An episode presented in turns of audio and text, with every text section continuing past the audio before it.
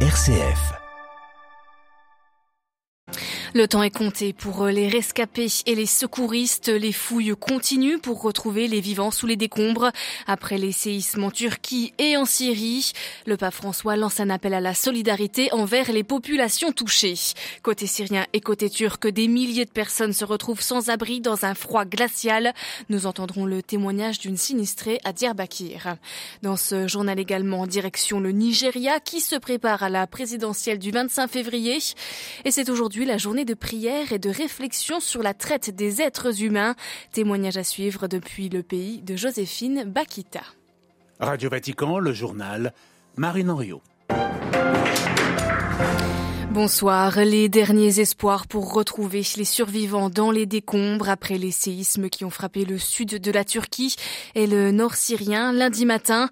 Dans ce marasme, des petits miracles comme une petite fille retrouvée vivante cet après-midi à Idlib en Syrie. Mais les prochaines heures sont cruciales pour les survivants. Le nombre de victimes augmente inexorablement.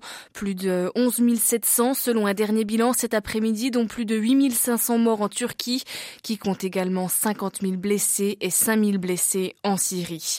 À l'issue de l'audience générale ce matin, le pape François a lancé un appel à la solidarité envers les populations touchées. On l'écoute.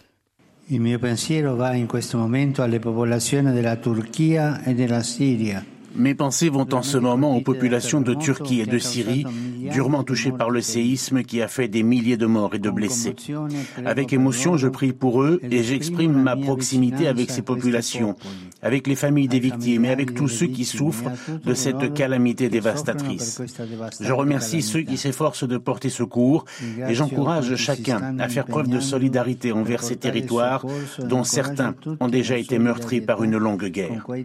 Prions ensemble pour que nos frères et sœurs puissent avancer en surmontant cette tragédie et demandons à la Vierge de les protéger. E possano andare avanti davanti a questa tragedia e chiediamo alla Madonna li protegga.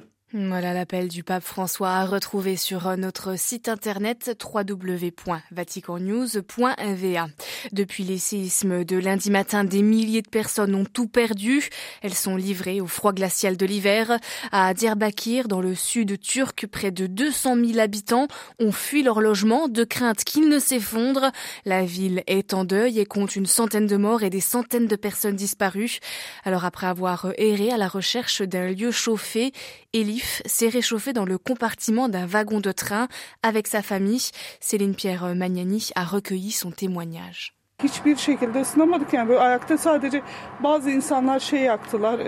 C'était impossible de se réchauffer. On était tous debout. Seules certaines personnes ont allumé un feu, mais c'est tout.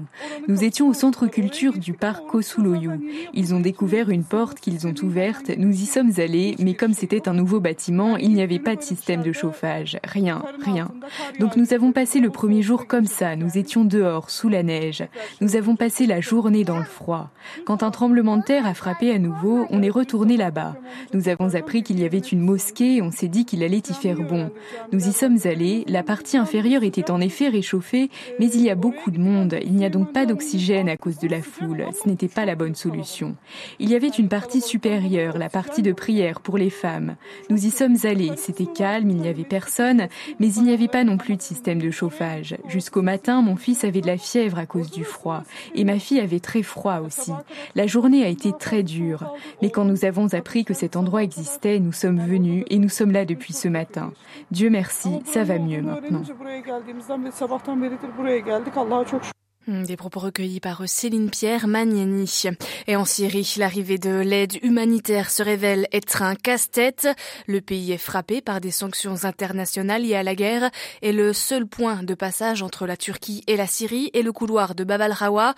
Il permet de faire passer des camions de matériel, mais pas de faire sortir des personnes blessées ou sinistrées. Le gouvernement syrien a demandé aujourd'hui officiellement l'aide de l'Union européenne qui entend répondre présente, mais tout en veillant à limiter limiter ses contacts avec Damas. Mais la Syrie et la Turquie peuvent compter sur l'UE, vient de rappeler la présidente de la Commission européenne, Ursula von der Leyen. Le président ukrainien était à Londres ce mercredi. C'est la deuxième fois depuis le début de la guerre que Volodymyr Zelensky sort de son pays. Il demande à ses alliés des avions de combat. Le président ukrainien ovationné par les parlementaires britanniques avant de rendre une visite au roi Charles Ier à Buckingham Palace. Volodymyr Zelensky qui ce soir est attendu à Paris. Il s'entretiendra avec ses homologues français et allemands. Au Nigeria, plus de 93 millions d'électeurs sont appelés aux urnes d'ici deux semaines pour élire un nouveau président après deux mandats de Muhammadu Buhari. Un scrutin qui arrive dans une situation sécuritaire très instable et menacé par les pénuries. L'essence manque, les billets verts manquent. Mais l'INEC, la commission électorale au Nigeria, l'a rappelé ce mercredi. Le scrutin du 25 février aura bien lieu. Certaines voix demandent pourtant qu'il soit reporté. À Abuja, Ishaka Adegboye. Le Nigeria est aux prises avec une vague de violence perpétrée par des bandes armées qui commettent fréquemment des meurtres et des enlèvements contre rançon dans les zones rurales du nord et du nord-ouest du Nigeria. Malgré tout, selon Lai Mohamed, ministre nigérien de l'information, les élections générales auront bel et bien lieu en février. La position du gouvernement fédéral reste que les élections de 2023 se tiendront comme prévu. Rien n'a changé dans cette position. Il n'y a donc pas lieu de s'alarmer. Les violences de ces derniers temps ont pourtant créé une psychose chez les électeurs. L'attaque de l'église d'Owo dans l'état d'Ondo, dans le sud-ouest du Nigeria, qui a été revendiquée par l'État islamique en Afrique de l'Ouest et qui a fait plus d'une vingtaine de morts le 5 juin dernier, est toujours gravé dans les mémoires. Chris Okotie est candidat au scrutin présidentiel pour le parti Fresh qui n'existe plus désormais. Il ne fait aucun doute que l'insécurité s'est métabolisée en une sorte de monstre géant et a créé la peur dans le cœur du peuple nigérian. Sans être pessimiste, je pense qu'il est réaliste de dire que je ne vois pas les élections de 2023 voir lieu. Chris Okotie demande ainsi aux autorités nigérianes de suspendre les élections générales et d'opter pour un gouvernement intérimaire, le temps de sécuriser le pays pour permettre l'organisation d'élections libres et transparentes. Cheikh Adeboye Abuja pour Radio Vatican.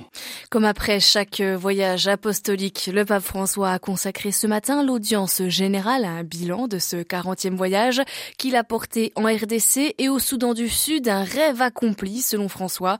Il a rappelé que la RDC était une terre riche en ressources mais ensanglantée par une guerre qui ne se finit jamais et a déploré que le processus de réconciliation ne progresse pas au Soudan du Sud.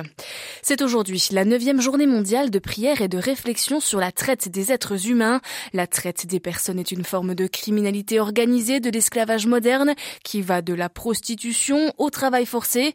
À cette occasion, François, dans un message, appelle les jeunes à être des missionnaires de la dignité humaine. Le tableau est sombre, dit-il, mais il invite les jeunes à se à s'élever pour sauver la dignité humaine.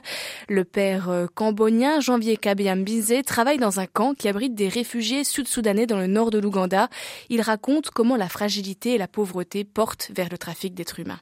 Aujourd'hui, effectivement, liturgiquement, nous célébrons la fête de Bakita. Moi, j'ai eu l'opportunité, quand j'ai travaillé au nord, d'aller visiter les villages où Bakita est né. C'est dans les Darfour. Nous avons passé toute la journée là avec les gens que nous avons trouvés. Ils nous ont raconté un peu l'histoire de ce qu'ils pouvaient se rappeler. Donc, Bakita, c'est cette petite fille qui était née là et qui a été vendue au temps de l'esclavage, revendue, revendue plusieurs fois jusqu'à atterrir à Venise. Au Soudan, nous avons nos deux grands saints patrons. Nous avons Komboni, notre fondateur, et Bakita, notre maman. Donc, pour nous, c'est très important les jours de réflexion et aussi de prière pour lutter contre la traite des êtres humains. Et ici où nous sommes, notre situation justement fragile, vulnérable de réfugiés comporte beaucoup de tentations dans ce sens. Moi, je connais même une famille, parmi nos familles ici, on est venu me les rapporter, qu'ils étaient tellement souffrants qu'ils voulaient même vendre un enfant. Ici, en Ouganda même, il y a l'exploitation. J'ai parti pour mes documents, j'ai trouvé un grand nombre de filles, une cinquantaine de filles. J'ai demandé, mais pourquoi ces jeunes gens, ils vont là et puis les papiers, ça passe très vite comme ça? Alors quelqu'un m'a dit, ah, ce sont des filles qu'on envoie dans les Moyen-Orient, Middle East, etc., pour aller travailler. Mais en fait, ce sont des esclaves. Hmm, voilà le témoignage du père combonien Janvier Kabeya Mbinze. Il était interrogé par Marie-Jo Mondo. Et le message du pape François à l'occasion de la journée de prière et de réflexion sur la traite des êtres humains est à retrouver sur notre site internet. Je vous souhaite à toutes et à tous une très belle soirée. Retour de l'information du Vatican, de l'Église et du monde demain matin à 8h30.